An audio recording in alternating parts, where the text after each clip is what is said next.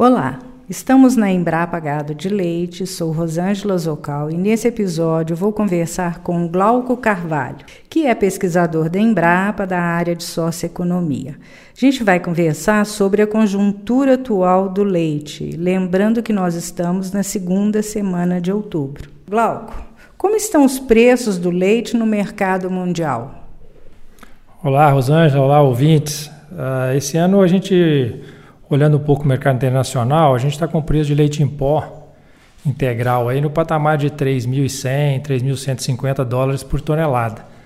É um preço até razoável, esse preço vem se segurando aí nos últimos, nos últimos meses, desde o início do ano ele tem ficado aí entre 3.000 e 3.400, muito em função de uma, de uma oferta mais limitada em vários países exportadores, principalmente do hemisfério sul.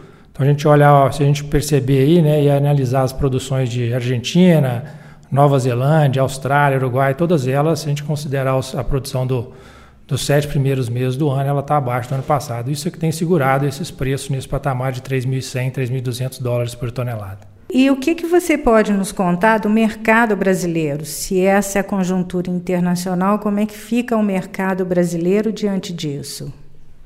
É, o mercado brasileiro, especialmente esse ano, né, ele tem mostrado aí sinais muito distintos do padrão histórico.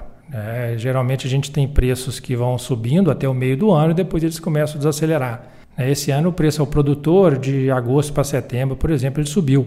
É, não é algo que se espera, não é algo que acontece historicamente, mas veio com uma conjuntura de, de produção crescendo um pouco menos, até porque ah, o período de chuva atrasou um pouco, enfim, a parte de pastagens que puxa a produção do centro-oeste do sudeste, ela acabou vindo um pouco mais tarde. E a indústria está com margens muito apertadas. Então, à medida que você consegue repassar um pouquinho de preços no atacado, né, seja leite em pó, seja leite UHT ou na mussarela, isso acabou transferindo para preço ao produtor e preço spot. Mas se a gente olhar a média do ano, a gente tem aí os, os primeiros nove meses do ano, os preços médios acima do patamar médio histórico. Então, para o produtor de leite, esse primeiro semestre ou os primeiros nove meses do ano, né, se a gente expandir um pouco mais esse período, foi um período relativamente bom e acabou puxando a produção nesse primeiro semestre aqui dentro do Brasil.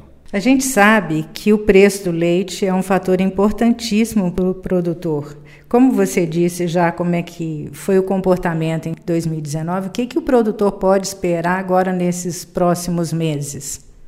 É, o, grande desafio hoje né, para a cadeia do leite está sendo o consumo.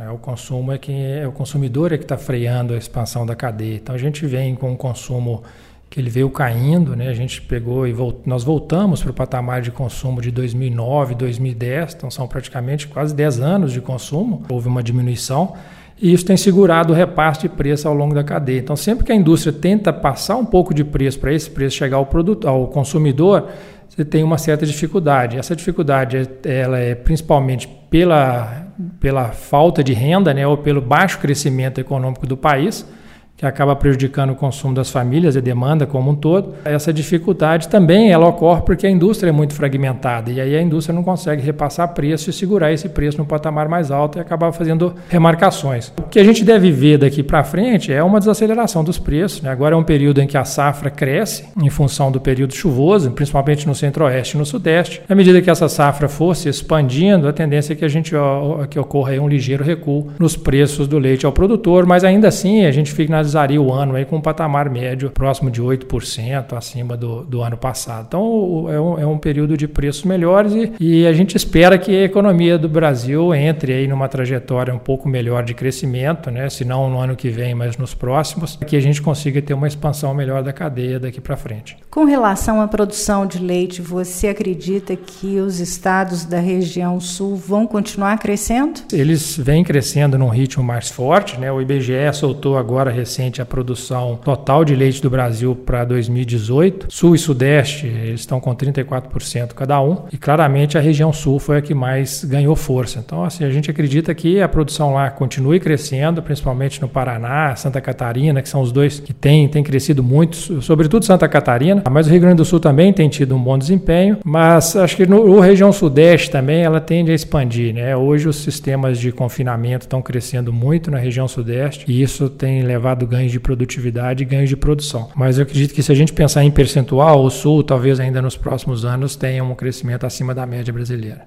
Tá ok. Glauco, muito obrigada pela sua participação aqui junto com a gente.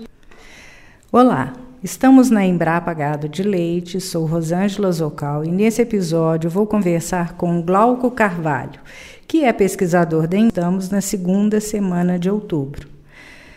Então vamos começar. Glauco, como estão os preços do leite no mercado mundial?